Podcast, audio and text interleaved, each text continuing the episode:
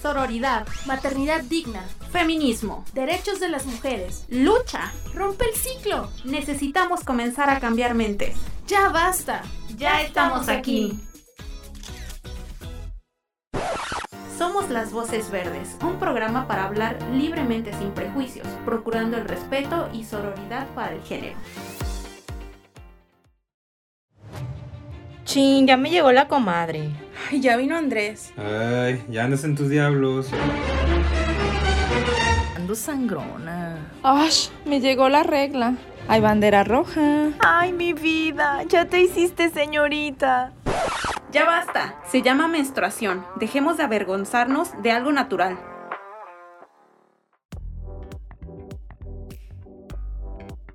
Hola, hola, bienvenidas a Las Voces Verdes. Estamos una vez más, un viernes más, en otra emisión.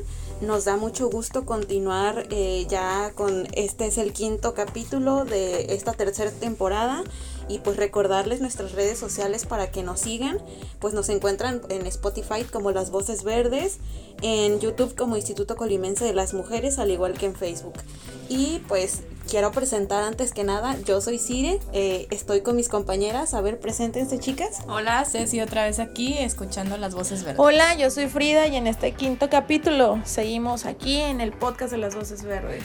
Yo soy Monse y estamos en otro viernes aquí para platicar de algo muy interesante recientemente ocurrido en Colima, así que escúchenos, terminen de escuchar este podcast que está muy interesante.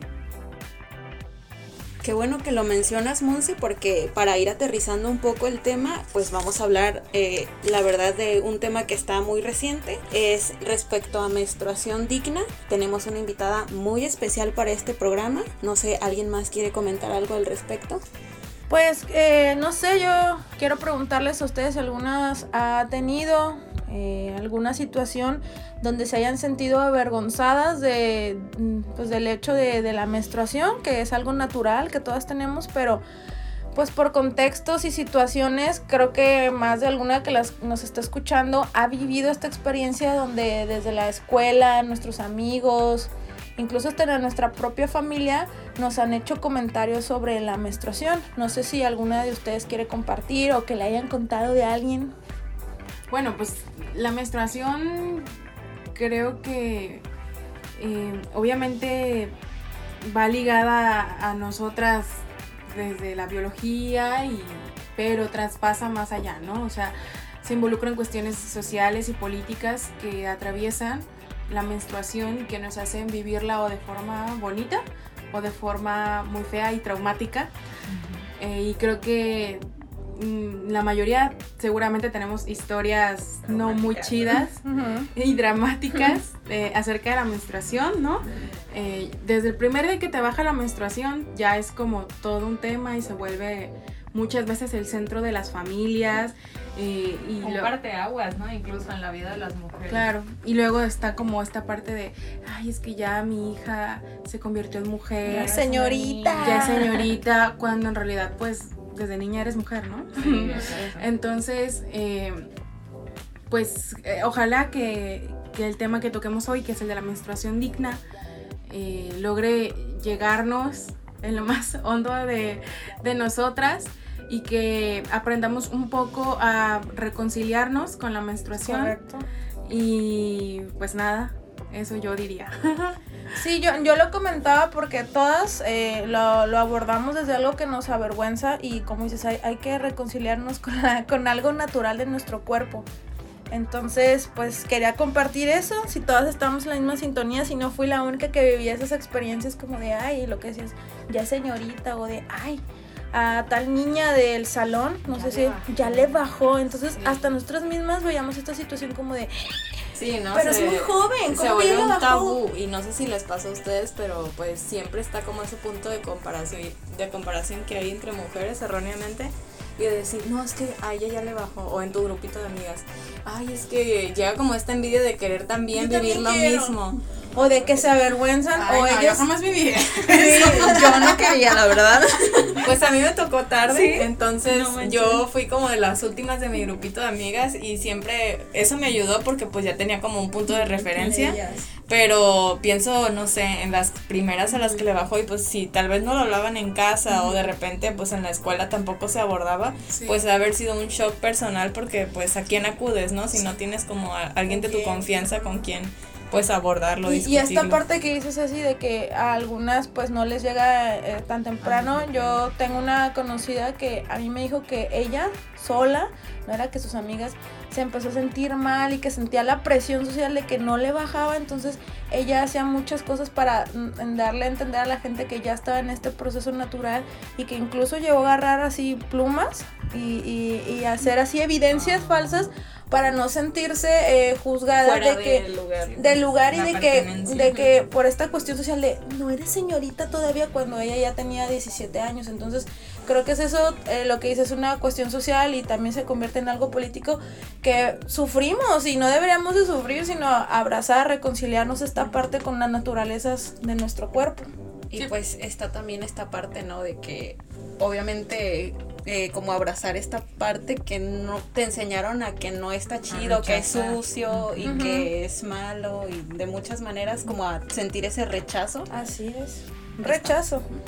Y también se vuelve una cuestión médica recordar, o sea, el hecho de que te baje antes, te baje después, o sea, siempre, siempre eh, recordar eh, ir al ginecólogo, a la ginecóloga, recibir estos servicios médicos, si tú estás solita o no sientes confianza, discutirlo con alguien, pues siempre yo creo que debe haber, al menos en los servicios amigables de salud, ir y preguntar. eh, en lo personal, pues fue una experiencia que no fue tan traumática, como les digo, tenía referencias anteriores, pero aparte, pues mi mamá me lo platicó así como, pues va a pasar esto, y, y vas a llevarte una, toalla- una toalla a la escuela, entonces No sé, cuando te quieras ir entrenó al de algún baño, modo para que Sí, más o menos, supieras pues no verlo como algo tan, tan choqueante para mí, pero sí recuerdo la primera vez que pasó y pues eh, de, por, por, fortuna ocurrió en mi casa, entonces pues estaba como la situación controlada, pero la primera vez que te pasa en la escuela pues es como, ¿Qué se hago? me va a notar. Todos me están viendo. Sí, te vuelves el Y foco de atención y nadie, na- na- Sí. todos les valen. Y justo, o sea, es curioso ver cómo ya desde ahorita que estamos platicando, se notan como, como esa diversidad de experiencias, ¿no? Y que a todas nos toca vivirlo desde puntos distintos. Pero digo, si esto pasa entre nosotras, que somos morras pues citadinas, ¿no? este, ahora, o sea, hay que pensar en cómo la vivimos, por ejemplo, una morra citadina, pero una mujer que vive en la sierra, que a lo mejor no tiene acceso a Ni siquiera la información. información, este, a todas esas cosas que a lo mejor nosotras sí. Eh, y que, y que está atravesado también por la desigualdad de clase, ¿no? O sea, y por el rezago educativo y todas esas cosas. Entonces, eh, pues justo eso, o sea, a mí me gustaría como decir que si incluso entre nuestras amigas no vivimos la menstruación de, de forma igual, eh, pues ahora imaginémonos cómo la viven En otras mujeres en otros contextos más complicados a lo mejor, o, o que no tienen las mismas oportunidades de acceder a información, a educación sobre el tema, y que a lo mejor viven en contextos violentos más fuertes que, que a lo mejor lo que otras mujeres viven, ¿no? Eh, relacionados pues al machismo en casa o a su cultura.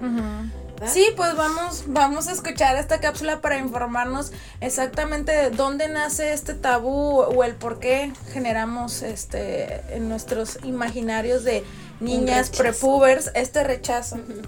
Pues sí, Adelante, vamos a vamos a escucharlo. En muchas culturas y religiones, la menstruación ha sido satanizada a tal grado que las mujeres eran aisladas. Esas creencias concebían a las mujeres como impuras. Suena absurdo, ¿no? Igual de ridículo sería señalar como algo aberrante a una persona por el hecho de estornudar.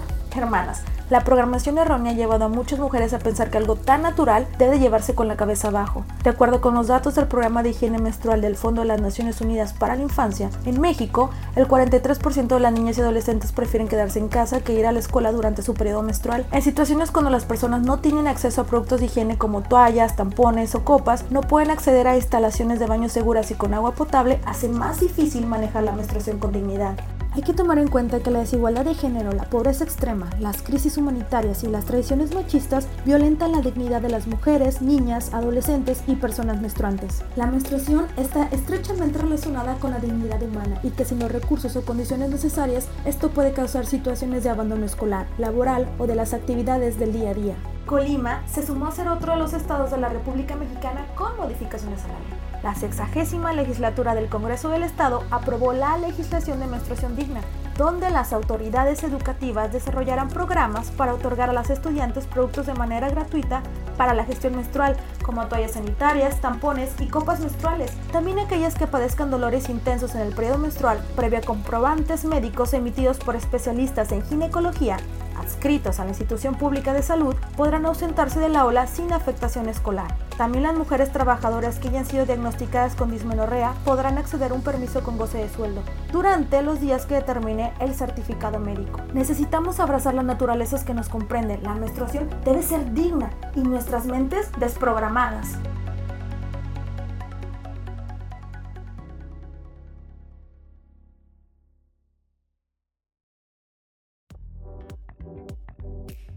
Muy bien, pues ya regresamos de escuchar esta cápsula informativa, bastante buena la información que nos compartió. Bueno, creo que el punto central de, de la cápsula y creo que de este programa es que recientemente en Colima pues se reformó la ley de, de educación y del trabajo que va a permitir pues como ya lo dijo la cápsula que las jóvenes sobre todo y también mujeres trabajadoras accedan a productos de, de menstruación gratuitos y, este, y que puedan faltar a sus trabajos y escuelas cuando tengan un comprobante cuando, médico. ajá, justo cuando los cólicos pues no les, no les permitan incapaciten, ¿no? De esa manera.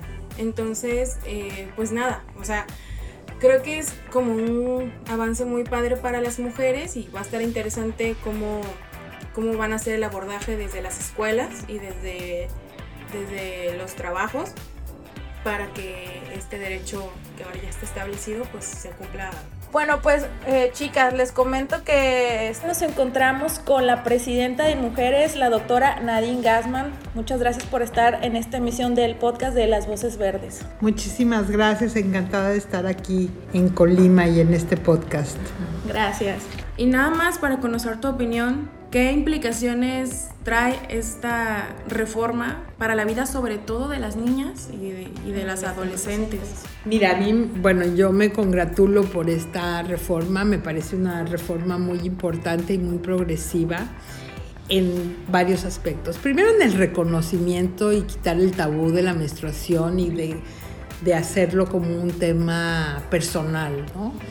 Eh, creo que eso es un tema muy importante, es un tema que reconoce las especificidades y que crea condiciones para la igualdad. La otra es que también, y sobre todo la ley a nivel, eh, lo que pasó a nivel de presupuesto, abre la puerta para pensar en, en la parte fiscal con una perspectiva de género. ¿No? Para cuestiones, obviamente, la menstruación digna, que es muy importante, pero para otros temas, ¿no? Que habían estado totalmente invisibilizados, ¿no? Si tú dices, bueno, si tú puedes exentar, por ejemplo, que Colima fue más allá y me parece muy interesante. Si tú puedes ex exentar los productos eh, de higiene menstrual, pues también puedes exentar otras cosas que son esenciales y que son una carga para la vida de las mujeres. En el caso de Colima, me parece que la, la, el llevar estos productos a las escuelas es un tema muy importante, ¿no? Porque es como volverlo normal, es lo que necesitas y está ahí y está para ti. y político. Exacto, exacto. Y financiero, ¿no? O sea, porque, sí. o sea, eh, no conozco la situación específica de Colima, pero sí sé que para algunas niñas en áreas rurales donde no hay las condiciones, pues tener la menstruación significa eh, no ir a la escuela. Uh -huh. Sí, se vuelve limitante. Y eso ya es en sí una limitante y algo que crea desigualdad. Muy bien. Sí, ver que todos estos cambios eh, pues son, es el resultado de mujeres que transforman, ¿no? Este es el resultado de cuando pones mujeres al poder y a mujeres en, en lugares de tomas de decisiones. La importancia de reconocerlos y la importancia de ver qué puede pasar cuando pones a una mujer al frente genera paz, genera cambios y pues hace que la sociedad se transforme. Pues nada, eh, queremos agradecerte, Nayin, que haya estado el día de hoy con nosotros en el podcast Las Voces Verdes.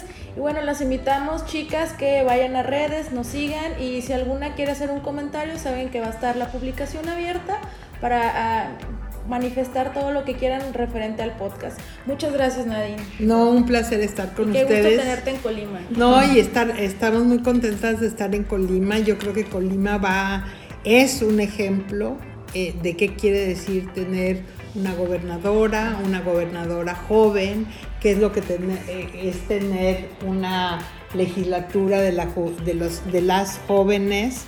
eh, y creo que vamos a ir viendo mucha de esta creatividad, de esta asertividad, de este, de este ánimo y esta convicción eh, transformadora en Colima, así que vamos a seguir aprendiendo de ustedes. Muchas gracias. Claro que sí. Y nosotros fuimos las, Las Voces Voces Verdes. Verdes.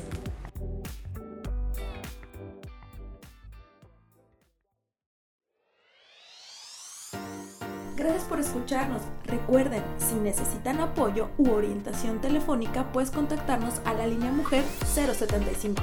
Este podcast es para la libre expresión. Es financiado con recursos del programa de apoyo a las instancias de mujeres en las entidades federativas PAIMEF.